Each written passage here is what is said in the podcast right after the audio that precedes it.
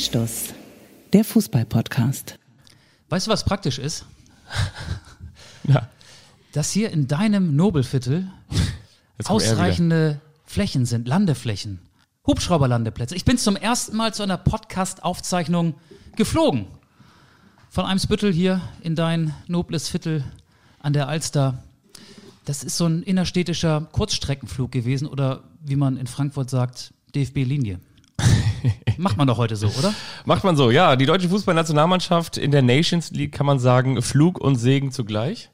Obwohl Segen müsste man ja eigentlich auch nochmal herausfinden. Ähm, ihr merkt schon, wir haben uns jede Menge schlechte Wortspiele ähm, herausgearbeitet und äh, vorgenommen. Und Nö, wir halten unser. Niveau. Wir, und wir halten unser Wir Niveau. halten unser Niveau. die Frage, die wir schlussendlich vielleicht ja heute auch noch klären, ob, Niveau, weshalb, warum? ob die Mannschaft tatsächlich mit Eurowings oder mit Air Beron geflogen ist. Aber da, da können nur noch die Älteren drüber lachen. Äh, Ich kann darüber lachen. Und, und die Jüngeren, ähm, die denken sich, hey, was, was, was wollen die jetzt von mir? Carsten Behron. Carsten Behron ist sozusagen von der Statur her das gewesen, was der neue ZDF-Experte jetzt ist, Per Mertesacker. Per Mertesacker, genau. Ja, ähm, der hat bei uns im Hotel gewohnt übrigens. Der kam auch angeflogen aus London dann wahrscheinlich, wo er ja beim FC Arsenal nach wie vor äh, arbeitet. Ich war in Stuttgart bei dem Länderspiel gegen Spanien. Wir reden über die Nationalmannschaft. Wir reden sicherlich auch über den teuersten deutschen Fußballer, der auf den Namen Havertz hört. Kai Havertz oder Kia, wie ähm, der FC Chelsea ihn angekündigt hat. Kia Havertz putting his signature under a five years contract. Da kam der Spot dann, der Spot dann automatisch. Ne? Die haben irgendwie so einen kleinen Buchstabendreher gehabt da. Ja, auf genau. ihren Social Media Kanälen beim FC Chelsea.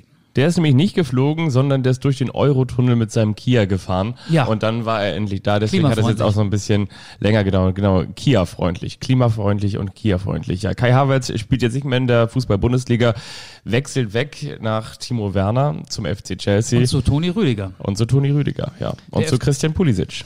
Der FC Chelsea ist jetzt das, was Inter Mailand in den 90ern waren. Mit Jürgen Klinsmann, Lothar Matthäus, Andi Brehme. Die deutsche Filiale. Genau, die deutsche Filiale. 200 Millionen Euro haben die ausgegeben bislang und äh, alleine davon ja 150 nur für Werner und Havertz. Also wenn dann die Bonuszahlungen noch oben drauf gepackt werden. 80 plus 20 sind es, glaube ich, bei Genau, Havertz. bei, Ne? bei Kai Havertz.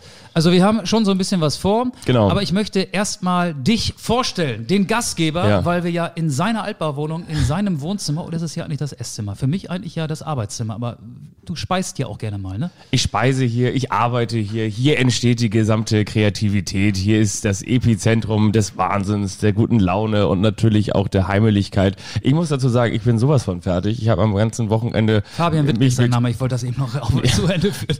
Und ich bin Fabian Wittke, mir gegenüber sitzt Michael Augustin. Ich habe das Wochenende, ich glaube, mich fünf Minuten mit Fußball auseinandergesetzt. Ansonsten nur Beachvolleyball gemacht. War ja wieder vor Zuschauern am Timmendorfer Strand.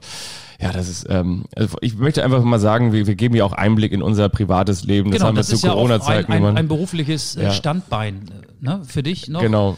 Beachvolleyball, da bist du der, der äh, den Sand immer hakt. Ne? Oder, Da oder? bin ich der, der den Sand hakt, ähm, der dafür sorgt, dass die Menschen dann wieder aus dem Stadion rausgehen und äh, den, den Weg auch wieder zu den, den Bussen und zu den Bahnen finden. Genau, ich bin da sozusagen der, der Volunteer. Und in Wirklichkeit bist du der, der Entertainer, der Quatschmacher, der Stadionsprecher, der Schreihals auch, ne? Schrei halt, genau. Ja. Ja, ähm, das denke ich dann auch immer so, wenn ich das gemacht habe. So, ähm, warum hast du eigentlich in der Schule nicht aufgepasst? Nein, das macht natürlich ganz viel Spaß. Also ist ja völlig überzogen, aber ich bin tatsächlich ein bisschen müde. Ich möchte aber trotzdem denjenigen äh, vorstellen, der so nah dran äh, war an der deutschen Fußballnationalmannschaft wie nur sonst zwei andere Kollegen, hast du erzählt. Und zwar der Mann, der für die deutsche Nationalmannschaft ähm, und für die ARD vor allen Dingen als Reporter unterwegs gewesen ist. Und natürlich eigentlich vor allen Dingen für diesen Podcast, Michael Augustin. Ja, vielen Dank, vielen Dank. Und ich möchte, bevor wir jetzt über die deutsche Fußballnationalmannschaft und ihre mittelmäßigen Auftritte gegen Spanien und die Schweiz sprechen, nochmal eine Rolle rückwärts machen. Ich habe übrigens gelesen, die deutsche Fußballnationalmannschaft hat jetzt genauso viele Punkte wie San Marino in der Nations League. San Marino oder Ferreur? Nee, San Marino. Ehrlich? Oha. Das wusste ich gar nicht. Aber San Marino spielt in der D-Liga. Ja. Deutschland ist ja in der A-Liga. Ja. Wäre ja eigentlich aus der A-Liga abgestiegen, Genau. aber weil die UEFA diesen pfiffigen, kreativen Wettbewerb dann doch noch aufgestockt hat, hat Deutschland den Klassenhalt geschafft und darf sich da jetzt in der Nations League mit Spanien, der Schweiz und der Ukraine auseinandersetzen. Aber ich bin gefragt worden, ich bin angesprochen worden auf unsere vergangene Folge. Da fiel einmal der Begriff Pornoschiedsrichter und ich bin gefragt worden, was hat es denn damit auf sich? Was ist das denn? Euch entgeht auch nichts, ey. Pornoschiedsrichter. Ja, was ist das denn? Ja, das ist einer, der besonders gut aussieht. Ich habe das ja mal erzählt so. Ähm, in, in so einer bierseligen Runde. Ich möchte das hier auch nochmal eben erzählen. ähm, Fabian weiß es, aber ich finde, das müssen wir unseren Hörern und Hörerinnen verraten. Ja. Der Pornoschiedsrichter. Ich war mal bei einer EM oder WM und da kommt es ja vor, dass man am Tag vor dem Spiel mit dem Schiedsrichterteam, das das Spiel dann zu verantworten hat, reist. Einen Porno guckt. Das, das ist so fliegt, gang und reist, gäbe. fliegt im Flugzeug, im Ja. Flugzeug. Und ich saß, wie es der Zufall so wollte, hinter einem in Europa sehr bekannten Schiedsrichter. Man kann ja, der Flug war nicht ausgebucht, jeder hatte so eine Dreier-Sitzreihe für sich alleine. Man kann denn ja so ein bisschen durch die äh, Sitzritzen gucken, was da vorne passiert. Und ich dachte, na nu, Moment mal. Ich glaube, ich gucke nicht richtig. Da hat er auf seinem Computer ein Düt geguckt. Also einen Ein Schmuddelfilm. ein Schmuddelfilm, genau. So, ja, kann er ja machen. Äh, Ich fand es ungewöhnlich, dass man das so im Flugzeug macht. Und dann kam es ein, ein Turnier später, also zwei Jahre später, bei der nächsten EM oder WM vor, ähm, dass ich in der, äh, am, am Gates mit Kollegen auf den Abflug gewartet habe. Und da kam dann wieder dieser Schiedsrichter mit seinem Schiedsrichterteam und dann sagte der Kollege, wisst ihr, was ich mal erlebt habe? Ich saß hinter dem und da hat der Pornos geguckt. Und dann dachte ich, sehr witzig, das ist mir auch schon mal aufgefallen. Also ich will jetzt nicht verraten, wer es ist, aber es ist ein. Ach, komm. Nein, nein, nein, nein. Es ist ein. Ach, komm, ein, Auge, hau Nein, raus. nein. Sonst, Ach, sonst komm. kommt da eine Gegendarstellung und sagt, das war doch nur Ach komm. ein Spielfilm. Das wird dem das war bestimmt. doch nur ein Ach, Schmusefilm. das wird dem doch bestimmt nicht unangenehm Nein, das sein. ist ein, ein europäischer Schiedsrichter, Ja. der aber nicht aus Deutschland kommt. So, das wollte ich nochmal kurz aufgreifen. Und du hast ja einen Weltfußballer getroffen, hier ganz privat. Ne? Wir haben ja in der vergangenen Folge viele Vorschläge bekommen, wer denn der beste, Das war echt witzig. der aktuell beste Ja. Fußballer der Welt ist. Ja. Die meisten waren nicht wirklich seriös. Die Finn Bartels war mit dabei, Dennis Diekmeyer war wieder mit dabei. Ach so, bei Instagram auch. Jetzt. Ja, okay. Robert Lewandowski war mit dabei, Thomas Müller war tatsächlich sogar ernst gemeint. Und Robert zwar, Lewandowski finde ich sehr, sehr ähm, passend, den Vorschlag. Ich habe das ja letzte Woche begründet, du ja auch. Thomas Müller war die Begründung, weil er für den Team mit den größten Wert darstellt. Äh, Kann ich nachvollziehen, sehe ich allerdings ein bisschen anders. Ich glaube, beim FC Bayern München gibt es dann vielleicht davor auch noch einen Josua Kimmich oder vielleicht tatsächlich auch einen Robert Lewandowski oder Manuel Neuer. Aber ja, doch, da, da kam ein bisschen was. Aber erzähl mir doch mal und vor allen Dingen uns, unserer Community, Ja. den Menschen da draußen, die uns zuhören, Ja. wie es dazu kam, dass du ähm, einen der besten Fußballer der Welt getroffen hast, zumindest äh, nach Auffassung unserer Hörer. Und du verrätst dann am besten auch nochmal, um wen es sich handelt. Ja, ich war im Schanzenviertel unterwegs, da Sternschanze und da gibt es ja so einen Bahnhof, der heißt ja auch entsprechend Sternschanze und daneben gibt es ein Café, das ein bisschen so ein kleines Innencafé ist. Das heißt auch Sternschanze? das heißt nicht Sternschanze, aber äh, da, ähm, da ist ja deine Frau auch immer sehr gerne, ne? bei diesem Café in der Ja, Sternschanze. früher, als sie noch Früher. keine Kinder hatte. Als da sie, konnte sie als sie noch so jung war wie ich. da war sie da noch gerne. Ja, mittlerweile gut. Also genau, und dann bin ich da vorbeigeschlendert. Ich weiß gar nicht mehr warum. Ich wollte auf jeden Fall da irgendwie was besorgen. Auf jeden Fall vielleicht? bin ich dahin. Ja, habe mir nur einen Kaffee mitgenommen, hatte noch so ein bisschen Zeit. Und da äh, ging ich so ein bisschen auch in Trance raus, weil, nee, genau, das war nach dem Frühdienst. Das war letzten Mittwoch genau nach dem Frühdienst. Da, da weißt du selber, da ist man immer so ein bisschen in Trance, man schläft wenig und dann bin ich da hingegangen und dann habe ich mir natürlich einen Kaffee geholt. Man schläft Musste- wenig, arbeitet wenig und ist trotzdem müde. Ja, so wenig arbeitet man wieder auch nicht. Auf jeden Fall saß ich denn da so und da sind ja so draußen so ähm, Bierbänke nicht, aber so ein bisschen schöner, so, so Holzbänke und Tische und dann habe ich mich da so rangesetzt und den Kopf so nach unten quasi so fast fallen lassen, so ein bisschen Gedanken versunken, saß ich da am Tisch und dann nahm ich den Kopf wieder nach oben Und dann tickt dich Neymar an. und dann saß da, dachte ich irgendwie die erste, hä, woher kennst du den denn noch? Ach ja, stimmt, klar, das ist Erik Schuppomoting und mit der kompletten Entourage, also der hatte da so eine gesamte Sitzecke Also mit Di. Maria, Neymar, Tuchel noch dabei. Tuchel war dabei. Nein, natürlich, nein, mit seiner ganzen Familie saß er da. Draußen vor der Tür, das machte dann, ergab dann auch später Sinn, äh, stand so ein riesengroßer schwarzer Hammer. Und äh, damit meine ich jetzt nicht den aus dem Baumarkt, sondern diesen Jeep, den man ja so kennt. Und ähm, das war dann eben auch ähm, ja, auf ihn zurückzuführen. Ähm, das habe ich dann später seiner Instagram-Story entnommen. Aber nein, er saß da so in, in kurzen Hosen. Ähm, dann habe ich nämlich auch gesehen, dass er über dem linken Fuß äh, 040, die Vorfall von Hamburg, tätowiert hat. Und natürlich sämtlichste andere Tätowierung. Und dann, dann saß er da. Und dann nahm so das, äh, die Dynamik so ihren Lauf. Also das heißt, äh, das, das kennt man so. Das haben mir auch schon mal andere Prominente erzählt. Wenn du da sitzt, ähm, dann gucken die dich alle an. Dann tun sie erstmal alle so, als würden sie ähm, sozusagen relativ ähm, offensiv äh, irgendwas in ihrem Handy suchen. Aber eigentlich machen sie ein Foto von dir. Das ist so ein bisschen wie ähm, Zeitung lesen früher ne? und ein Loch reinmachen, Genau. so, um den Raum zu beobachten. Die Leute haben immer ganz erstaunlich das Handy sehr, sehr hoch, wenn sie gerade irgendwie in das Handy gucken. So, und dann bricht irgendwann mal jemand aus der Masse aus und fragt ihn, Mensch, du bist doch Erik Schuppomoting, Erik Maxim Schuppomoting, können wir mal kurz ein Foto machen? Und wenn der Erste das gemacht hat, dann sagen sie, oh, guck mal, jetzt hat der das gemacht, jetzt möchte ich das auch machen. Und ich habe erst erstmal ein bisschen das Treiben angeguckt, links und rechts und so.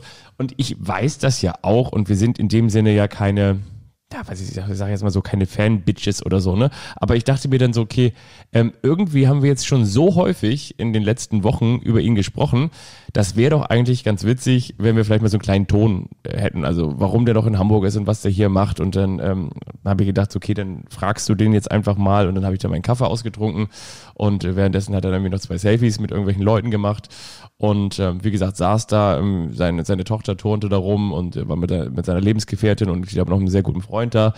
Und dann ähm, habe ich ihn gefragt, Mensch, hier, du bist doch ähm, und so weiter und so fort. Und ähm, ganz kurze Frage, ähm, hättest du Lust, für unseren Podcast was zu machen? Jetzt habe ich so einen Spannungsbogen aufgebaut. Und die Antwort ist Nein. nein. nein, aber nein, das, das Ding war, er hat gesagt, ähm, so nach dem Motto, was ich irgendwie wiederum auch ein bisschen in sich nicht ganz schlüssig fand, aber er meinte so, pst, äh, so nach dem Motto, das soll hier auch keiner erfahren. so nach dem Motto, dass ich jetzt hier gerade in Hamburg bin, wo ich denke, so der Spieler, der wie ähm, Paris Saint-Germain ins äh, Finale geschossen hat. Die hatten ja Corona-Fälle nach dem Finale, ne? Vielleicht äh, sollte, na, ich weiß nicht, aber Ja, also auf jeden Fall, ne, ich sag mal so, und äh, auch im Champions League-Finale gespielt hat, Ja. den die Fußballwelt ja durchaus auch kennt. Und Fußball ist ja nicht unbedingt der Sport, den jetzt nicht so viele ja, verfolgen. hallo, und der aus Hamburg der aus kommt, Hamburg kommt. Ne? hat man in der Schanze gewohnt, in der Schanzenstraße. Ja, vielleicht hat er auch einfach nur keinen Bock gehabt. Auf jeden Fall. Ich ähm, glaube, das wird es gewesen sein. habe ich dann, ähm, nein, er meinte so momentan halt irgendwie keine Interviews und ähm, das soll irgendwie halt auch nicht irgendwie großartig in der Öffentlichkeit äh, erscheinen. Aber Aber wit- witzig, ne? Aber Postet eine Insta-Story von sich Ja. nach der anderen, Ja, wie er ähm, Fußball am, am Elbstrand spielt und auf dem Heiligen Geistfeld ist er auch viel unterwegs und so. Aber es soll nichts für die Öffentlichkeit sein. Ja, das ist widersprüchlich. Ich kann mir wiederum vorstellen, dass es vielleicht wirklich so einen Deal auch mit PSG gibt. Also das heißt, äh, wenn er ähm, irgendwelche Interviews macht oder wie, und ich meine, es gibt ja auch so viele brenzliche Themen, dass die dann schon immer Ja. und wollen, für welche Okay. Medien das ist. Ne? Und dann habe ich noch Pressesprecher nicht übergeben, möglicherweise, ja. Ich, ja. und dann habe ich ja noch für unsere, äh, ich poste das auch noch mal bei uns auf der Seite. Da habe ich ja für unsere, wie sagt man so, für unsere Fans, nein, für unsere Hörerinnen und Hörer habe ich einfach dann gesagt, so komm, ähm, ich mache jetzt auf jeden Fall noch mal ein Foto. Ich habe ihn jetzt wirklich entdeckt und das ist die Geschichte. Gar nicht mal so spannend zu Erik Maxim Schupomutting. der für einige unserer Hörer der aktuell beste Fußballer der Welt ist. Jetzt kommen wir zu den besten Fußballer Deutschlands, die Ja. nicht komplett anwesend waren. Manuel Neuer, Serge Gnabry, Leon Goretzka und Josua Kimmich haben gefehlt bei den beiden Länderspielen. Ähm, Thomas Müller und Mats in- in Hummels auch. Ha, ha, ha, ha, Jerome. Boateng auch, genau. Ja, wollen wir erstmal unsere vorbereiteten Gags machen? Die Nationalmannschaft ist ja von Stuttgart nach Basel geflogen, 240 Kilometer mit dem, mit dem Flugzeug. Man könnte auch sagen, die Nationalmannschaft bleibt abgehoben. Sehr schön. Ne? Man könnte aber auch sagen, der einzige Höhenflug, der war zwischen Basel und Stuttgart. Okay. Sportlich gab es da ja weder gegen die Spanier noch gegen die Schweizer einen Höhenflug. Gedanklich sehe ich gerade Harald Schmidt reinkommen und dann sagt er am Ende noch so, jetzt Helmut Zerlitsch und Band. Hast Ja. du noch einen? Ähm, nee, aber jetzt würde ich gerne dich fragen, was du davon hältst.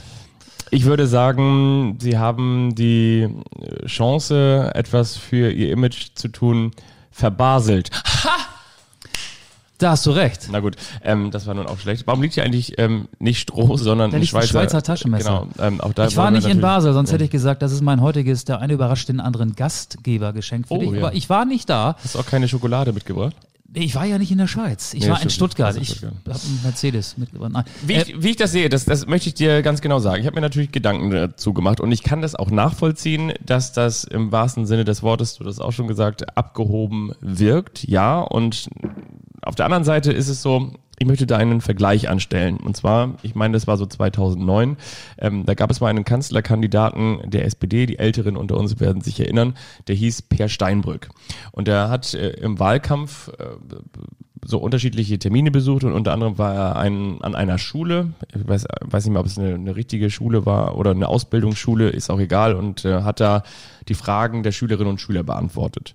Und da ist er unter anderem auf seine Dienst-S-Klasse angesprochen worden. Da ging es eben auch um CO2-Ausstoß und um Luxus und muss das denn alles sein und äh, so weiter und so fort. Ne? Und äh, der Wagen kostet viel und verbraucht viel. Da hat er nämlich zum Beispiel einer gesagt, warum er denn nicht zum Beispiel mit dem Golf durch die Gegend fährt. Und da hat er darauf geantwortet, ähm, das konnte ich nachvollziehen, das ist gleichzeitig auch sein Büro. Er ist quasi 24-7 in diesem Auto unterwegs, sitzt da teilweise dann auch noch nachts und arbeitet darin und möchte das dann quasi wie so einen guten Bürosessel auch haben und wissen und nicht irgendwie jede Bodenwelle merken, weil er nicht eben nur von A nach B fährt. Ähm, das kann ich nachvollziehen. Was ich nicht nachvollziehen konnte, dass er gesagt hat, ähm, ich setze mich doch nicht auf so eine Holzbank, weil wenn wir wissen, ähm, dass ein Golf in Deutschland nicht unbedingt eine Holzbank ist, sondern wahrscheinlich der meistverkaufte Wagen seit äh, der Nachkriegszeit, dann ist das relativ ähm, unschlau ausgedrückt. Was Deswegen nur, ist er auch nicht Kanzler geworden, glaube ich, ne? Weil er ich genau nicht nur, diesen Satz gesagt hat. Ich glaube nicht nur deshalb. Aber ich will nur damit sagen, ja, natürlich kann man sagen, okay, wir sind jetzt hier die, die Hobbytruppe, die erst äh, dann von Stuttgart nach Basel mit dem Bus fährt und danach noch irgendwie 20 Stunden weiter nach Lorette Mar.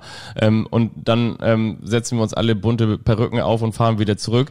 Aber natürlich ist es auch so, dass dieser Aspekt, den Olli Bierhoff angesprochen hat mit Regenerationszeit und so, dass der natürlich schon auch bei einem absoluten Profisport ähm, greift und bei der Fußballnationalmannschaft auch greift. Und ich weiß nicht, was die absolute Wahrheit ist. Natürlich müssen wir, wenn wir alle irgendwie umdenken wollen in Zukunft und so, an die Umwelt denken und natürlich müssen wir an die Nachhaltigkeit denken und natürlich wissen wir, dass Kerosin der, der Umwelt mit am meisten schadet.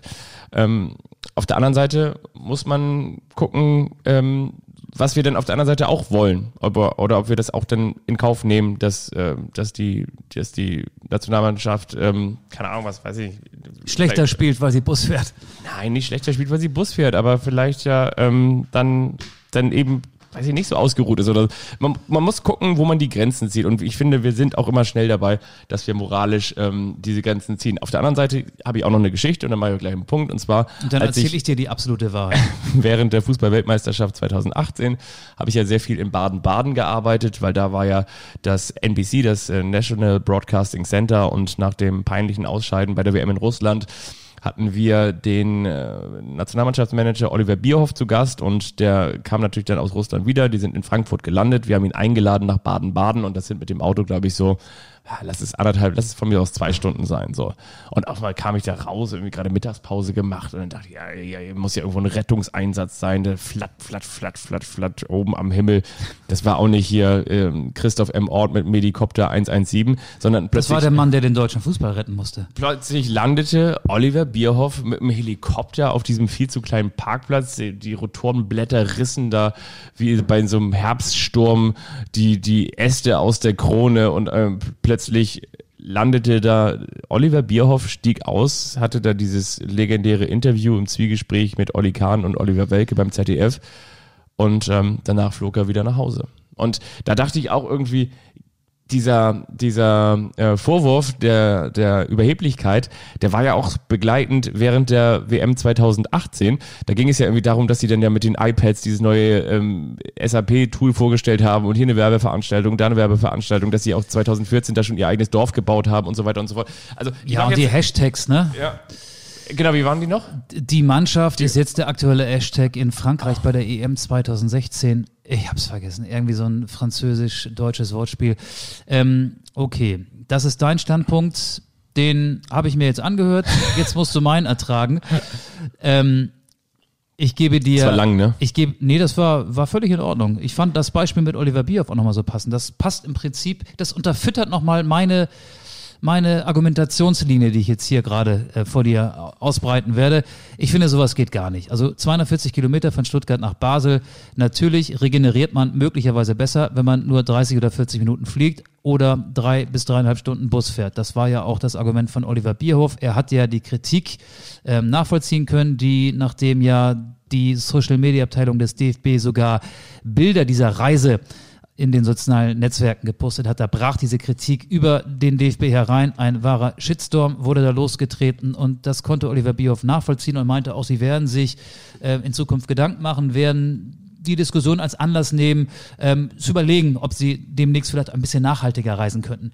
Wir befinden uns im Klimawandel. Die Nationalmannschaft hat ein großes Glaubwürdigkeitsproblem. Sie hat den Kontakt zur Basis spätestens während der WM 2018 und auch im Prinzip zwischen 2014 und 2018, zwischen dem größtmöglichen Erfolg und der größtmöglichen Blamage komplett verloren. Und dann so etwas. Ein Fußballer, der drei Stunden Zug fährt oder dreieinhalb Stunden Zug fährt mit Umsteigen, der spielt nicht schlechter weil er ähm, diese dreieinhalb Stunden unterwegs ist, als jemand, der mit dem Bus von Stuttgart zum Hotel, ich weiß, wo die Nationalmannschaft untergebracht war.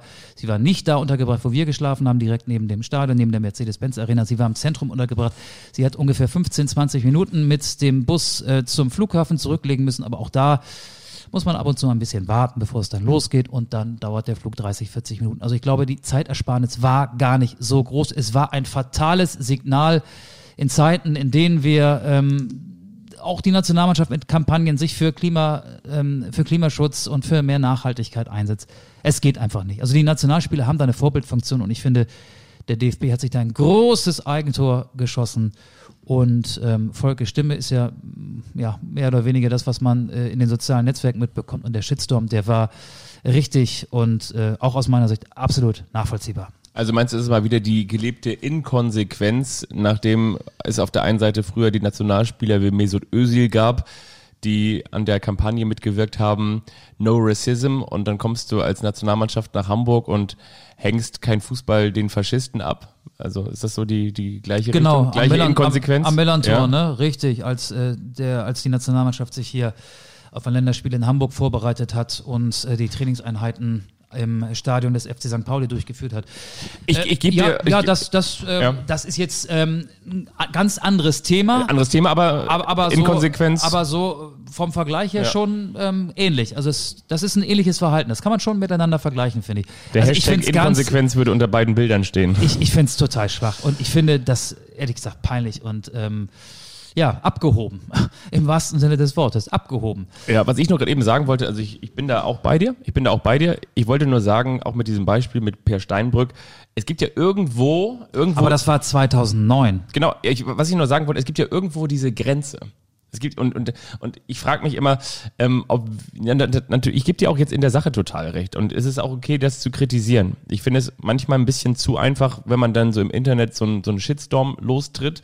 Aber in der Sache finde ich es auch gut, dass wir aufstehen das, und dass, aber wir, das was, ist ja der, dass wir was bewegen wollen. Was ich nur, nur der kürzeste nur Kommunikationsweg. Also äh, genau. es kommt ja keiner mehr auf die Idee und schreibt einen äh, Brief Nein. an den DFB äh, zu Händen Oliver Bierhoff, Otto Fleckschneise 6 in, in Frankfurt. Das macht ja keiner mehr. Dafür gibt es ja die äh, ja, die schnelle Möglichkeit, Kritik im Internet vorzutragen. Ja, genau, das stimmt. Aber es ist dann natürlich auch die Frage, wo sie ankommt und wie polemisch sie manchmal ist. Aber was ich nur einfach sagen wollte, ist, ähm, wo man die Grenze zieht. Das ist, finde ich, so das Entscheidende. Und deswegen ist es manchmal vielleicht doch nicht ganz so einfach, wie wir uns das vorstellen. Damit will ich sagen, ab welcher, ab welcher Entfernung, sprich ab welcher Reisedauer darf man denn nicht mehr oder darf man fliegen und muss man nicht mehr Zug fahren. Das, weißt du, damit will ich sagen, es ist das ja nicht so einfach. Das muss ja jeder mit sich selbst ausmachen. Genau. Aber ich glaube, 240 Kilometer, die man ja mit dem Bus wahrscheinlich, wenn es gut läuft, wirklich in drei Stunden wunderbar ja, oder abreißen mit dem Zug kann. Tatsächlich, ne? Oder mit dem Zug meinetwegen, da hätten sie einmal umsteigen müssen. Oh Gott, oh Gott, oh Gott, hoffentlich geht keiner verloren.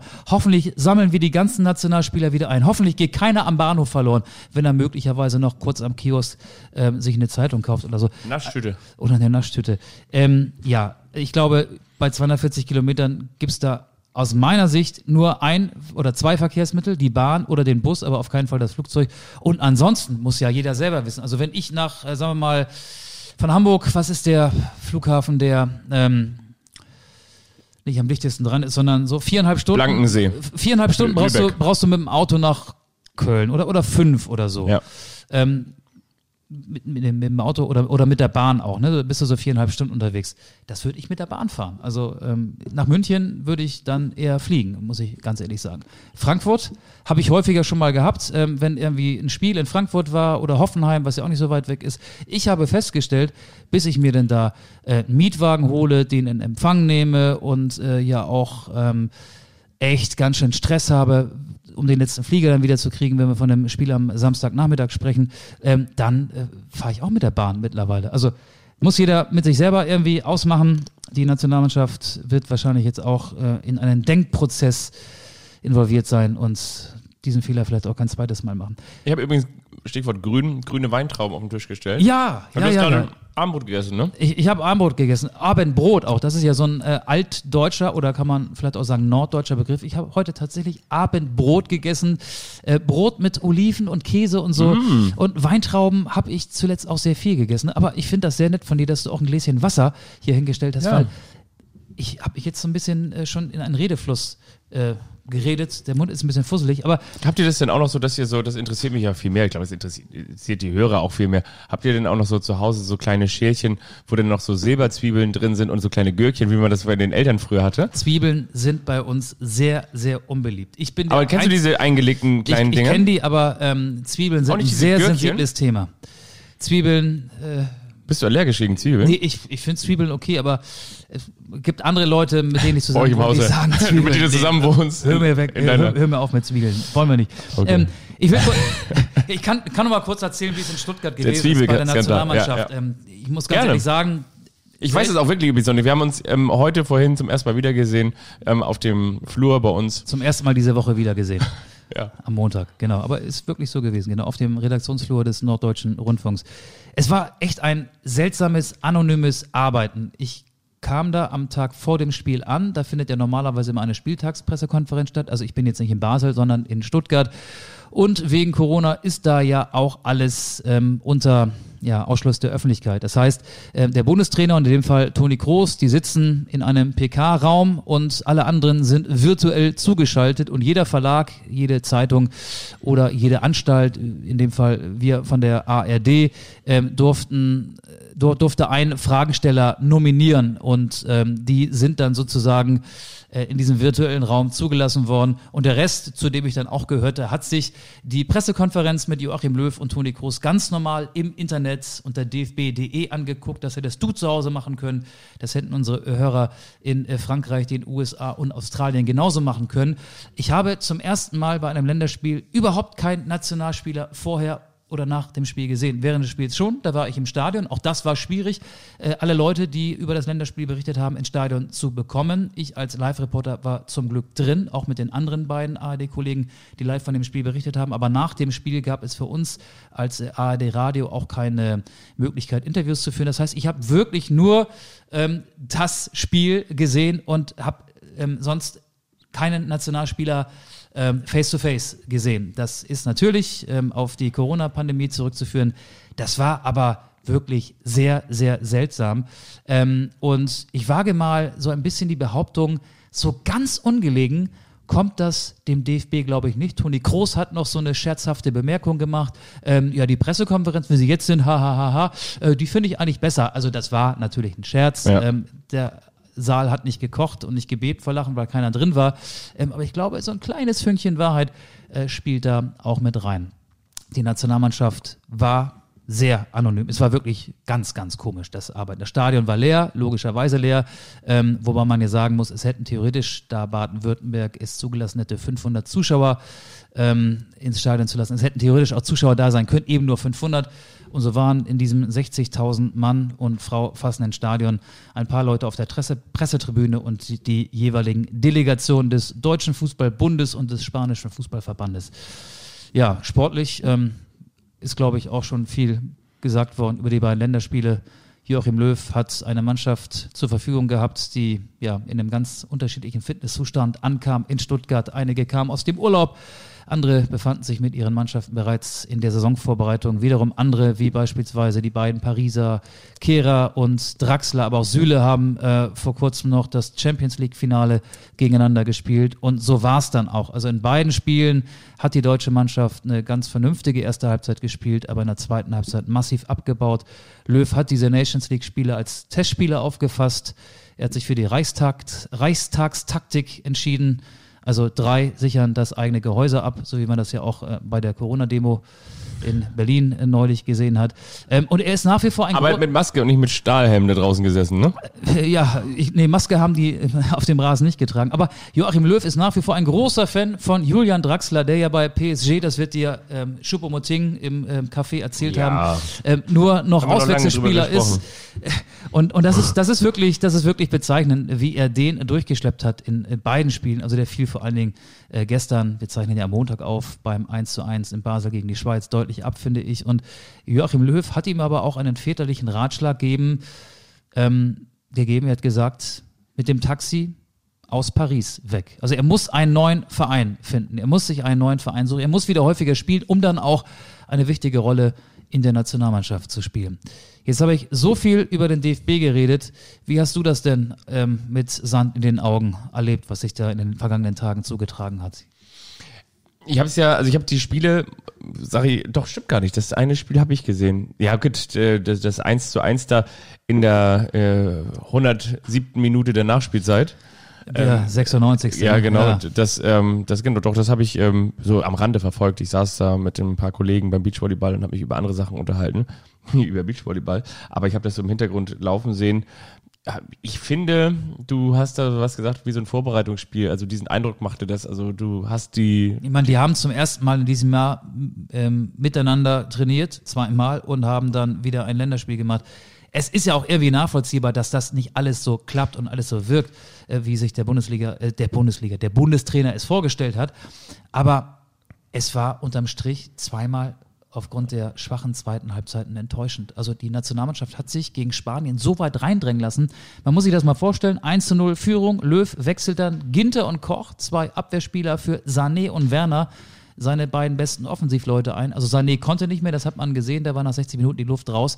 Aber du kannst ja zumindest einen offensiven für einen offensiven wechseln. Die Nationalmannschaft hat sich so weit reindrängen lassen. Und es war ist ja eine Frage der Zeit, bis Spanien zu großen Chancen kommen würde und bis Spanien den Ausgleich erzielt. Dass es nun in der sechsten Minute der Nachspielzeit passierte, ist natürlich extrem unglücklich gelaufen. Tja. Was ich dazu noch sagen wollte, du hast mich ja gefragt, ähm, ist, nein, du hast ja völlig recht. ähm, ich hatte dich ja gefragt. Nein, was ich nur einfach sagen wollte, ist, ähm, genau, die, die Spiele in der Einzelbetrachtung, da warst du natürlich im wahrsten Sinne des Wortes äh, deutlich näher dran. Aber was danach für mich so im Pressefeedback aufgefallen ist, oder was mir so vor Augen geführt wurde, ist, dass die, natürlich wieder an den Gründen herumgedoktert wurde. Und äh, da kam man relativ schnell, das ist so zumindest mein Eindruck, wieder auf äh, Jogi Löw ist nicht mehr der richtige Mann. Siehst du das genauso? Wo hast du das denn gelesen? Ja, also nein, zwischen den Zeilen stand dann irgendwie halt so wieder irgendwie, weiß ich, vercoacht und die falschen Ideen und weiß ich, und Müller nicht wieder zurückgeholt und ähm, Ah ja, aber da ist er ja konsequent. Da ist Jogi ja, Löw. genau, ja, ja, aber gut, aber er ist ja Jogi- Jogi verantwortlich Löw, für den Kader auch, Er, ne? er sagt ja auch, man äh, weiß nicht, was im März passiert. Es können sich ja möglicherweise, weil jetzt ja auch viele Spiele stattfinden, Nationalspieler, die bei Topverein spielen, können äh, vor der äh, EM schon auf 60 Spiele gekommen sein. Und natürlich besteht die Gefahr, wenn die Spieler jetzt diese extrem komprimierte Saison angehen, sich verletzen. So, und dann weiß man nicht, ob möglicherweise auf den Positionen im offensiven Mittelfeld so viele Leute ausfallen, dass er dann noch über Thomas Müller nachdenken muss. Und das setzt ja auch voraus, dass Thomas Müller dann noch so gut ist wie aktuell, wie zuletzt in der Champions League und dass er fit ist. Äh, aber ansonsten will er ja äh, den Umbruch, den er ja nach dieser enttäuschenden WM in Russland angefangen hat und der ja auch schon ähm, ja teilweise ganz gute Spiele, ich erinnere an einen 3 zu 2 Sieg in Holland ähm, zum Vorschein gebracht hat, den will er fortsetzen und ohne Müller fortsetzen. Ähm, ich glaube nicht, dass so sehr jetzt an Jogi Löw ähm, da Kritik geübt wird. aber es, steht ja auch es, so, es, nein, aber es steht ja zum Beispiel auch so zwischen den Zeilen, da hat keiner jetzt geschrieben, Yogi Löw muss weg. Aber es es wurde waren dann, die ersten Länderspiele des Jahres. ja. Und es war eine, ich habe die Situation ja beschrieben. Aber es war mal ganz kurz, es ging, was ich ja sagen wollte, genau, es- aber es geht ja trotzdem auch um Esprit und um Überraschungsmomente und vielleicht ja auch um mentale Frische, um, um eine Frische, die ja dann auch eine neue Nationalmannschaft ausstrahlen kann und diese, ähm, diese Frische oder dieser Umbruch, den du ja auch angesprochen hast, die, den hat man den wirklich so, so gemerkt und gedacht, okay, jetzt hier, hier Naja, beginnt er, jetzt gerade was er, hat, Neues? er hatte ja ähm, vier oder zumindest drei seiner absoluten Stammspieler, Neuer im Tor, äh, Kimmich und Gnabry im, im Mittelfeld geschont. Goretzka von den Bayern aus der Champions League Siegermannschaft hat ja auch noch gefehlt. Daran erkennst du ja, dass er diese Spieler ähm, nicht angefordert hat. Daran erkennst du auch, wie ernst er die Nations League nimmt. Das ist jetzt nicht der Wettbewerb, den er unbedingt in seinem Trophäenschrank haben möchte, den Pokal, den es dann irgendwann zu gewinnen gibt. Also er betrachtet die Nations League-Spiele alle als Testspiele im Hinblick auf die EM 2021. Das Spiel gegen Spanien, auch die Partie gestern in der Schweiz, war mehr oder weniger der offizielle Startschuss in die EM-Vorbereitung. Er hat ja auch gesagt, im Oktober werden wir angreifen, dann läuft die Saison wieder, dann haben die Spieler ihren Rhythmus, wie es immer so schön heißt, haben alle ein anderes und vielleicht auch ein ähnliches Fitnesslevel und dann kann man vielleicht auch mehr in die Leistung der Mannschaft hineininterpretieren. Das Spiel gegen Spanien war absolut in Ordnung. Es geht nur nicht 1 zu 0 aus und dann wäre es ein Sieg gewesen gegen eine der Top-Mannschaften in Europa. Das Spiel gegen die Schweiz gestern fand ich enttäuschend, weil die Schweizer vor allen Dingen im zweiten Durchgang besser waren als Deutschland und da war das 1 zu 1 aus Sicht der DFB 11 äh, so ein bisschen schmeichelhaft. Und er hätte ja auch, nachdem die Spieler ähm, ja am Donnerstag in Stuttgart gespielt hatten, auch eine ganz andere Mannschaft, eine erste Elf, die er auf acht, neun Positionen verändert, gestern auf den Rasen schicken können. Aber er hat gesagt, nein, ich will meine stärkste Formation testen. Er hat im Tor was verändert. Da hat dann Bernd Leno anstelle von Kevin Trapp im Tor gestanden. Und der zweite Wechsel war, achso, Matthias Ginter kam rein in der Abwehr für äh, Habe ich jetzt vergessen. Matthias Ginter auf jeden Fall. Nee, Großens hat äh, beide Male Linksverteidiger gespielt. Ginter hat im, in der Innenverteidigung gespielt. Er hat die Dreierkette auch ausprobiert. Wie war zwei, denn Großens Mit zwei hohen Außenverteidigern. Ähm, Großens war gegen Spanien, ähm, finde ich gut, hat natürlich eine unglückliche Figur gemacht, weil er letztlich in der sechs Minute der Nachspielzeit das Abseits aufgehoben hatte. Er gerät den Seiten aus und auch dann befindet man sich noch im Abseits und hinterher hat man ja anhand seiner Aussagen im ZDF-Interview ähm, erkennen können, dass er auch mit der Abseitsregel nicht so ganz ähm, ja, vertraut war. Vertraut war und äh, die anderen haben halt auch abseits äh, protestiert. Aber das war im Endeffekt auch so die Konsequenz der defensiven Taktik von Joachim Löw. Ich habe es ja gesagt, zwei Offensive raus, zwei Defensive rein. Die Deutschen haben sich in der Schlussphase gegen Spanier immer weiter in den eigenen 16-Meter-Raum drängen lassen. Und da fand ich Gosens gut. Er hat gepumpt in dem Spiel, er war platt äh, und das war er gestern auch und vielleicht sogar noch ein bisschen mehr. Aber ich würde mal sagen, ähm, das Qualifying für die Linksverteidigerposition hat begonnen und Robin Gosens liefert sich da mit Marcel Halzenberg, vielleicht auch noch mit Nico Schulz und Jonas Hector einen Vierkampf um den äh, freien Platz. Ähm, ja, also Löw würde ich jetzt nicht äh, anzählen und ein Umbruch ist es meiner Meinung nach. Es war unter sehr schwierigen Voraussetzungen ein, eine Testwoche, die nicht viele Erkenntnisse gebracht okay. hat. So, das wollte ich sagen. Und darüber haben wir jetzt eine halbe Stunde gesprochen. Ja, und jetzt können wir noch weitere 30 Minuten über den Mann sprechen, der auch geflogen ist, aber nicht von Stuttgart Jochen Breyer, Basel. Der, der, war da auch mit dabei. Jochen Breyer, genau. Den hatten wir auch hier im Schöne Podcast. Grüße. Der äh, hat, äh, hat auch unseren Podcast, oder hat zumindest unseren Podcast gefragt, ob er ihn hört, weiß ich nicht. Aber genau, der war auch da. Ähm, den habe ich auch gesehen. Und ich wollte über Kai Havertz reden, der Per ja nach. London geflogen ist. Per Mertesacker war da, der, das hatte ich glaube ich schon gesagt, der neue ZDF-Experte. Ähm, und Kai Havertz verdient jetzt 350.000 Euro pro Woche, habe ich mir sagen lassen. Ähm, kannst du im Kopf Ja, gut, ausrechnen, aber damit- was, dazu- das, was das im Jahr ist beim FC Chelsea? Dazu muss man aber wiederum auch noch sagen, ähm, das hört sich jetzt immer so viel an, aber der hat jetzt dann noch irgendwie keine Steuern bezahlt. Dann äh, hat er davon noch nicht eingekauft. Die Mieten in, in London sind teuer. Dann hat er noch kein Internet.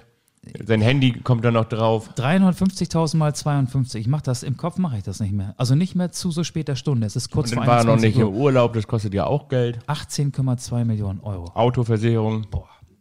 Bausparvertrag. Linksverkehr auch schwierig, ne? Meinst du, wie der, da, bleibt doch am Ende gar nicht mehr so viel. So, so viel ist das nun wirklich nicht, Plus minus null, ne? oder? Ja.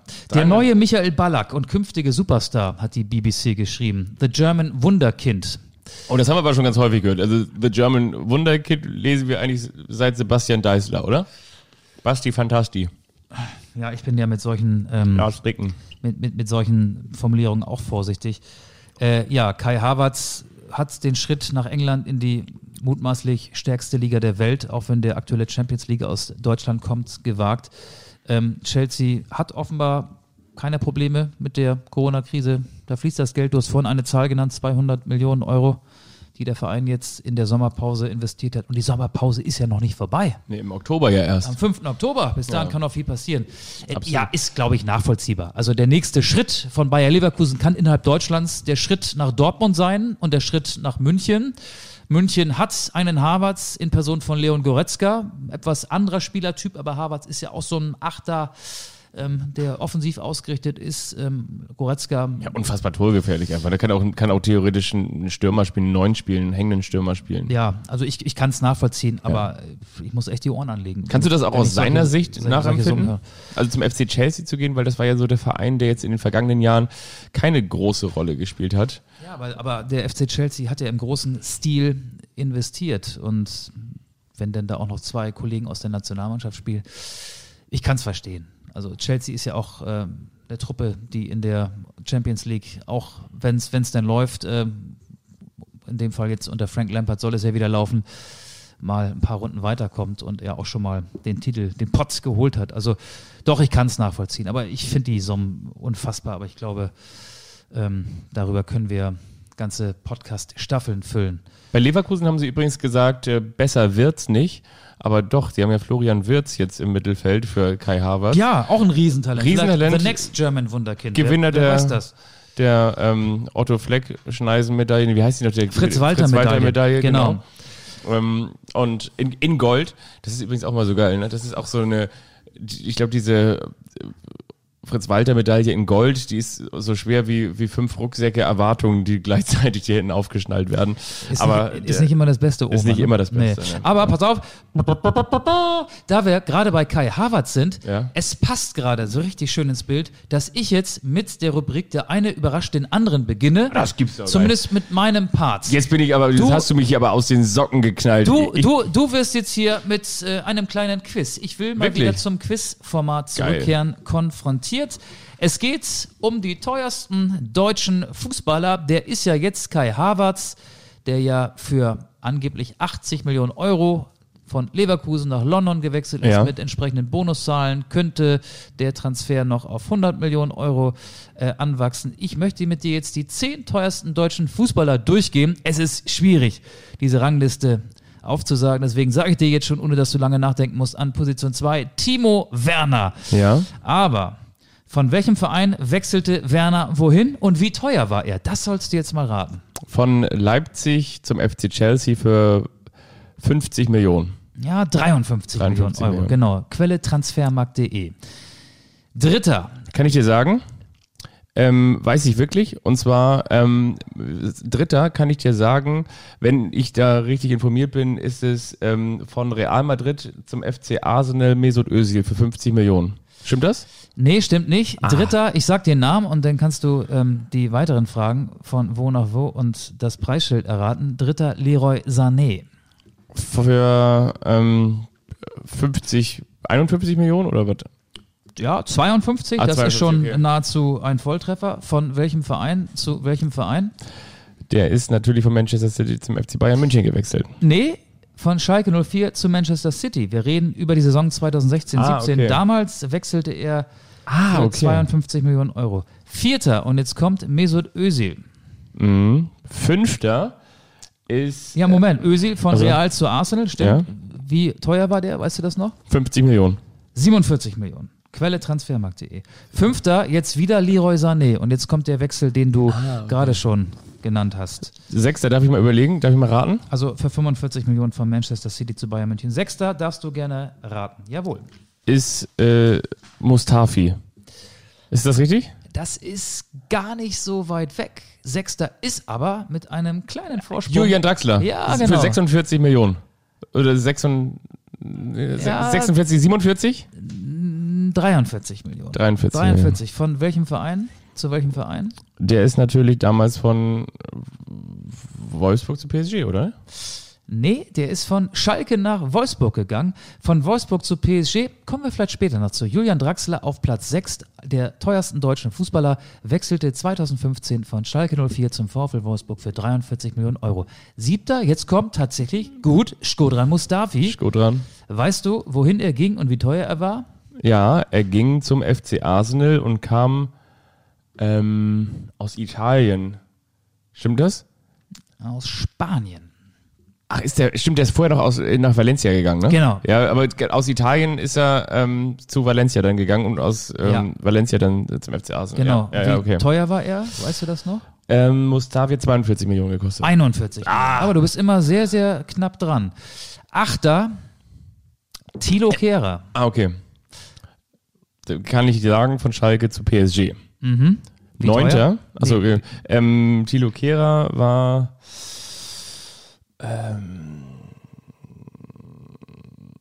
weiß ich nicht. Ähm, 41 Millionen? Nee, 37. Und äh, mit ihm gleich auf, äh, Achter ist ein gewisser, Warte mal ganz kurz, ich sage es. Antonio Rüdiger. nee, mach ihn, mach ihn, er macht ihn. Mario Götze. Mario Götze. Okay. Von wo nach wo? Götze damals für ähm, von Dortmund zu Bayern. Genau, für 37 Millionen. Und Zehnter ist jetzt, eben hast du den Namen schon genannt, wieder Julian Draxler. Und das ist dann der Wechsel, den du auch schon genannt hast. Von Wolfsburg nach Paris. Weißt du noch, wie teuer?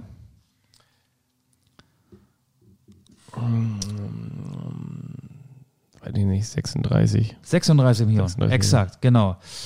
Ja, so, ähm, ich könnte jetzt noch die Spieler dahinter vorlesen. Ich lese jetzt nur die Namen vor.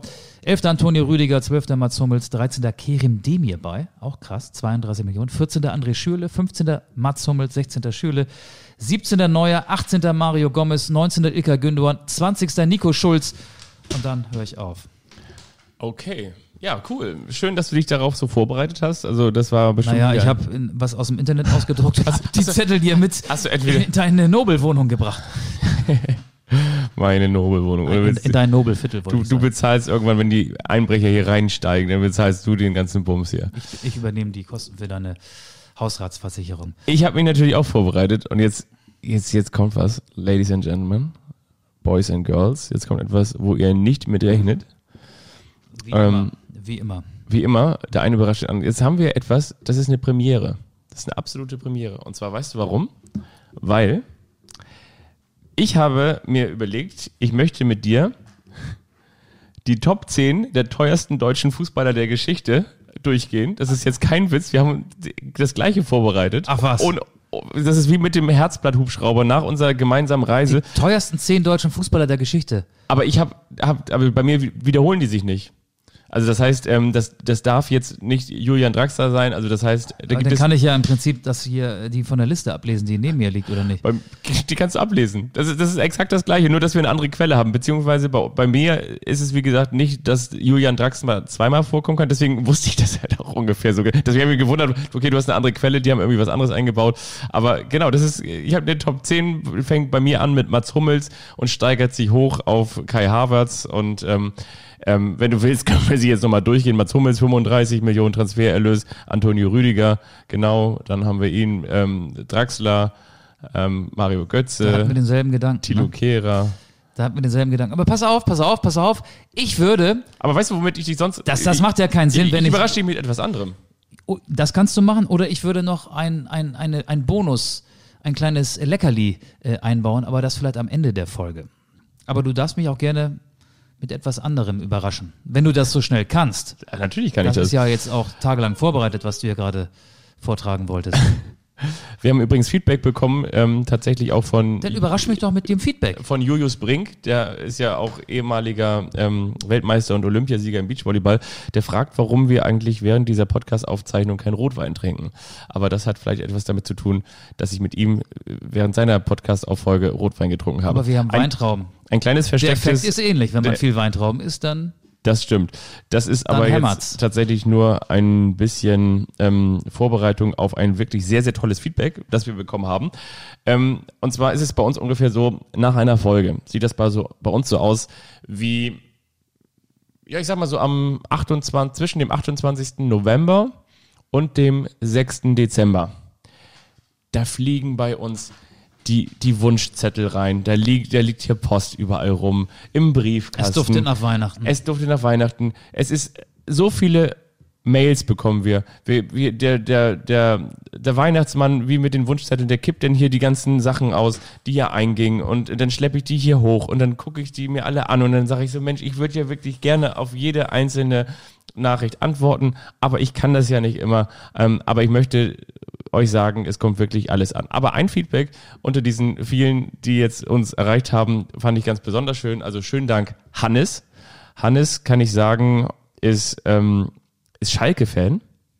und wohnt in der Nähe von Bremen. Er schreibt, Moin Fabian, moin Auge. Erstmal freue ich mich sehr, dass ihr nach Ein Ball für zwei diesen geilen Podcast gestartet habt und dass ihr gefühlt als einziger Podcast keine Sommerpause macht. Dreimal der Daumen nach oben.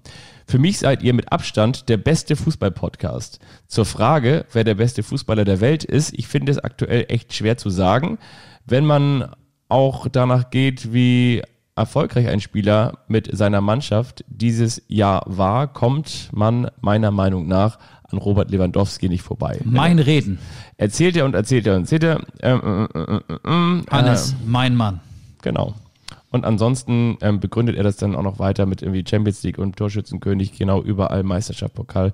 Ansonsten Lionel Messi immer noch ein toller Spieler. Er schreibt schöne Grüße aus Tedinghausen. Wenn ich jetzt Wein hier hätte, ich würde in diesem Moment auf Hannes anstoßen. Ich weine, weil das so eine rührende Nachricht ist und ich freue mich wirklich sehr darüber. Also ähm, das ist auch gerne nochmal der Aufruf, ähm, denn wir haben zwar, wie gesagt, diese, diese säckeweise ähm, an, an Feedback hier, hier liegen, aber ähm, wir freuen uns wirklich über jede einzelne Zuschrift. Wir versuchen ja auch immer ein bisschen was auf unserem Instagram-Account ähm, zu, zu starten. Also gerne an, ähm, wie heißt unser Podcast Anstoß. Anstoß-Podcast. Genau, bei Twitter auch. Und ihr könnt uns natürlich auch Feedback bei Apple in der Apple Podcast App zukommen lassen. Das, Das, das, das geht auch, ne? das stimmt. So, ähm, hast du Lust noch über ein Thema mit mir zu diskutieren? Klar, immer. Ich esse dabei noch eine Weintraube. Es dürfen ja unterschiedlich viele Zuschauer in die Stadien. Oh das ja. haben ja Oh ja. jetzt die einzelnen Bundesländer zugelassen. Mit passendem eine, Hygienekonzept. ich, ich, ich will mal so ein paar, ähm, ein paar Länder erwähnen. Berlin 5000 Zuschauer, Sachsen 8500, Bayern 0. Baden-Württemberg 500, Nordrhein-Westfalen 300, Hessen 250 und so weiter und so fort. Man erkennt, die Unterschiede sind sehr groß. Ähm, und ja, ist das eine Wettbewerbsverzerrung oder nicht? Wie siehst du das? Ist es eine Wettbewerbsverzerrung, ja oder nein? Absolut, absolut, klar. Weil es gibt natürlich einen Heimvorteil. Es gibt Spieler, die sagen, wenn ich da in Dortmund einlaufe, dann gibt es da dieses beeindruckende Stadion, dann gibt es diese beeindruckende Süd. So, und ähm, ich höre jetzt auch auf mit Beachvolleyball, aber ich Aber so beeindruckend ist die dann ja nicht. 300 Nein. wären in Dortmund Stand jetzt zugelassen. Hast du recht. Ähm, ich weiß, ich leide noch so ein bisschen unter den Eindrücken, den Nachwehen dieses Beachvolleyball-Wochenendes der deutschen Meisterschaft im Timmendorfer Strand. Sag noch mal eben, wie dein Podcast da heißt. Mach mal, kannst du ruhig machen. Kann ich das wirklich machen? Ja, natürlich. Dann muss ich dir, muss ich dir noch mehr Geld geben als ohnehin schon, oder? Ich finde, das ist völlig legitim. Also Der heißt Shorts. Genau. Shorts unterstrich Podcast bei Instagram und ansonsten Shorts Strandpunkte, Achtung Wortwitz, mit Julius Brink. da könnt ihr gerne mal reinhören. Ich höre den auch gerne. Seitdem kenne ich mich ein bisschen im Beachvolleyball aus. So, was ich aber Am wirklich, Stammtisch bin ich jetzt ganz weit vorne dabei. ich möchte nur ein Argument bringen, was wirklich total passt. Und zwar am vergangenen Wochenende waren die deutschen Meisterschaften im Beachvolleyball in Timmendorfer Strand und da wurde zum allerersten Mal wieder vor Zuschauern gespielt. Da gab es ein krasses Hygienekonzept, was von Schleswig-Holstein für Timmendorfer Strand entwickelt wurde und ja, hat man das durchbekommen? Ja, da passen normalerweise auch 6.500 Zuschauer rein, aber 200, 220 oder irgendwie sowas ähm, durften dann tatsächlich rein, mit Abstand und so weiter Kurze und so. Zwischenfrage. Hm? Wie haben die das gemacht? Gab es da eine Verlosung oder ähm, gab es einen Server? Und äh, Gab es einen Server, der nach zu, zuerst, der, wer zuerst äh, geklickt hat, ja. der hat die Karten bekommen. Wie haben die das geregelt? Genau, es gab so einen, so einen Ticketshop, einen Online-Shop und da Okay. konntest du dich dann, also personalisierte Tickets, Alles klar. auch immer nur für einzelne Tage, insgesamt waren es ja vier Tage und dann konntest du dich da auf diese, nicht auf diese Tickets bewerben, also First Come, First Server sozusagen und dann hast du dir die, die Tickets da gekauft. Was ich nur sagen wollte, Laura Ludwig, die ja in diesem Sport auch alles erreicht hat, Weltmeisterin, Olympiasiegerin geworden ist, ähm, die hat danach bei Instagram geschrieben und deswegen ist es jetzt auch für mich die Antwort auf die Frage. Natürlich ist da normalerweise Rambazamba in der Bude, aber sie hat gesagt, dass das auch ihre Spielweise so sehr beeinflusst hat, dass mal wieder Entertainment da vor Ort waren, dass die Leute sie angefeuert haben, dass sie den, den Fankontakt mal wieder hatte und dass sie die Menschen in ihrem Spiel gespürt hat. So. Und das ist genau meine Antwort auf die Frage. Ich denke, dass es natürlich ein Heimvorteil ist, auch wenn es nur ein kleiner Heimvorteil ist. Und natürlich sind es keine 30.000 auf der Dortmunder Süd. Aber wenn du vielleicht mal wieder hörst, äh, keine Ahnung, was irgendwelche, irgendwelche Schlachtrufe, irgendwelche Gesänge, irgendwelche Choreos vielleicht auch mal wieder siehst, dann glaube ich, ganz wohl, dass das in empathischen Spielern zu einer Leistungssteigerung führen kann. Ja. Okay, deine Antwort auf die Frage, ist das Wettbewerbsverzerrung, wenn Ja. Unterschied. Okay. Ist es. Also, meine, meine, ja doch, ja. meine Antwort ist nein, das ist Föderalismus. Ja. So, das ist. Aber Föderalismus ist ja auch ein Stück weit Wettbewerbsverzerrung. Ja, wirklich jetzt. Ja. Ja, nein, wirklich. Also wenn du jetzt zum Beispiel sagst, in, in Bayern haben alle Kindergärten und Schulen geschlossen und in, in Nordrhein-Westfalen nicht, dann kannst du natürlich äh, wahrscheinlich ein, einem viel besseren Bildungssystem nachgehen. Und wenn die Kitas geschlossen haben, dann hast du natürlich die ganze äh, Sippschaft da in, in Nordrhein-Westfalen, die mit großen Augenringen zur Arbeit schlurft, wenn sie es überhaupt dürfen, weil die ihre Kinder rund um die Uhr betreuen müssen. Und die in Bayern, die müssen das nicht. Ähm, die sind äh, viel relaxter und sind viel leistungsfähiger. Völlig klar. Ich frage mich nur, ob es für einen Verein erstrebenswert wäre, das Stadion für 300 Leute zu öffnen. Das wäre symbolträchtig, vielleicht ein gutes Zeichen. Es wäre aber sicherlich auch teuer, ähm, ein Stadion für 300 Leute zu öffnen. Man muss ja auch dann äh, irgendwie Securities äh, und, und Ordner und so organisieren. Ähm, Den Fanstand. ich glaube, ich glaube, das wird uns ja noch bis Ende des Jahres begleiten. Vielleicht auch darüber hinaus. Keiner weiß, wie lange diese ekelhafte Corona-Pandemie noch anhalten wird. Ähm, aber Wettbewerbsverzerrung ist es, glaube Siehst ich du nicht. Ich glaube auch, wenn ein Spieler jetzt für 8.500 in Leipzig spielt, ein Spieler, der nicht für RB Leipzig spielt, also ein Spieler des Gegners, ähm, den pusht das auch, auch wenn das denn nur Leipziger sind. Es werden ja nur Leipziger Fans sein, weil Gästefans sind ja ausgeschlossen in jedem Stadion. Aber Ähm, wenn du ausgepfiffen wirst, und es wird ja nur eine Mannschaft ausgepfiffen, meistens ja nicht die Heimmannschaft. Also da, damit will ich sagen, also das kann ich schon ja, beeinflussen. Es wird ja kein Hexenkessel sein. Es kann ja gar in Leipzig schon mal gar nicht. Aber auch wenn die 8.500 in Dortmund wären, äh, du, du kannst da ja dann keine prickelnde Stimmung erzeugen, die man normalerweise von einem ausverkauften Stadion kennt. Und ähm, das ist dann schon was anderes, ob die Süd mit 25.000 gefüllt ist oder sie wird ja nach wie vor leer bleiben. In Dortmund werden 300 zugelassen und äh, die Süd ist ja die größte Stehplatztribüne Europas und die Fans, die zugelassen werden, die sitzen ja. Ähm, ja, aber ich glaube, da wird noch ein bisschen Dynamik reinkommen, auch äh, seitens der Politik, wenn nämlich jetzt werden wir es am DFB-Pokal-Wochenende erstmals erleben und dann ja auch am Bundesliga-Wochenende am 18. startet ja die Bundesliga. Wenn dann das Ergebnis ist, dass so etwas gut funktioniert hat, mit Fans, meinetwegen auch mit 8500 Fans, dann werden wahrscheinlich einige Bundesländer, einige ähm, ja, Gesundheitsminister relativ schnell nachziehen, könnte ich mir vorstellen. Ich habe noch einen kleinen Goodie hinten raus. Hast du echt noch? Ja, also sozusagen, der eine überrascht den anderen die Bonusversion. Wir haben uns letzte Woche gefragt, wie heißt eigentlich die Stadionhymne von Bayer Leverkusen? Da habe ich dich ja Stadionhymnen oder, oder Songs raten lassen. Und bei Bayer Leverkusen standen wir völlig auf dem Schlauch. Ich möchte mich an dieser Stelle auch nochmal bei unseren Hörerinnen und Hörern entschuldigen. Ich habe die Musik ein bisschen zu leise ausgespielt, ist mir dann auch beim Abhören der Folge, beim Nachhören aufgefallen. Ähm, ich sag mal, wie die Hymne heißt. Mit dem Kreuz auf der Brust von Dirk Maverick. Und hier kommt die A Cappella-Version live vorgetragen Dirk in der Maverick. Bayer Arena in Leverkusen. Lehnt euch zurück. Stadt, da gibt es viel zu sehen. Viel zu entdecken, zu erleben, zu verstehen. Nicht in Köln und Düsseldorf, nein, hier sind wir zu Haus. Kommt doch mal vorbei, yeah, findet selber raus. Jetzt kommt der Refrain. In unserer Stadt, da ist der Sport ne Macht. Also gleich. hat Meister und Medaillen vorgebracht. Vizemeister. Olympiasieg, UEFA Cup. Ja, das hatten wir schon. Doch unsere große Liebe lebt hier in unserem Stadion. Achtung! Zwischen Bayerberg und Wasserturm, an Wupper, Dön und Rhein. Da schlägt unser Herz für unseren Verein. Leverkusen, wir sind die Macht am Rhein. Leverkusen, und das wird immer so sein. Mit dem Kreuz auf der Brust, mit Herz und Gefühl stehen wir zu dir. Bayern 04 Leverkusen. Ey, mach den mal weg, ne? Das kann Kai Havertz jetzt nicht mehr hören. Das stecke ich mir auf meine Tony-Box heute Abend zum Einschlafen. Aber das war doch schön nochmal, ne? So ein bisschen Gänsehaut zum Schluss. Ja. Wir sind nicht nur fies zu den Werksclubs. Nein, äh, ich warte doch auf die Folge, wo in der eine überrascht den anderen, du mir ein Ticket schenkst für, für Leipzig gegen Hoffenheim. Dann wärst du einer von 8500.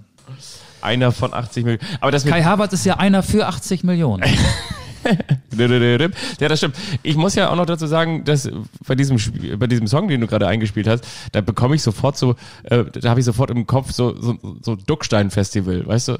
So, so, so, so, so ein kleines, ähm, ich sag mal, so ein Hafengeburtstag für Akademiker, wo so ähm, Studienräte, äh, Lehrer und, äh, weiß ich, Sonderschulpädagogen stehen und dann mal so ein, so Rainer Kallmund. Nee, nee, so eher so, so ein bisschen, so, weiß ich, so, so äh, Akademikerpublikum halt, ne? Und die dann da so stehen an so, an so kleinen weißen Biertischen und dann, dann fahren die da extra mal hin und dann trinken die so ganz frech mal einen Duckstein und dann spielen nämlich genau solche Leute mit so einer Stimme vorne so Singer-Songwriter-mäßig alte Hits nach und daran Dirk erinnern- Maverick. Pass Dirk auf, Maverick. pass auf. Äh, jetzt sind das noch ungefähr 25 Sekunden. Sind das ich, ich die kann noch Dirk Mavericks? Ich, ich, ja, ja, ich kann noch mal hochreißen und damit lassen wir die Folge dann aus. Schwere Zeit Und ich sag schon mal Tschüss. und du auch noch mal. Gehst du bei mir gleich nochmal wieder in das Schwimmbad? werden wir dich begleiten. Das mache ich. unseren SVB. Yeah, unseren SVB.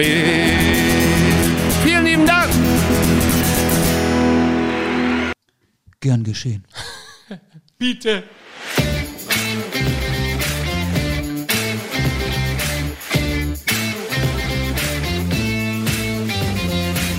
Anstoß. Der Fußball-Podcast.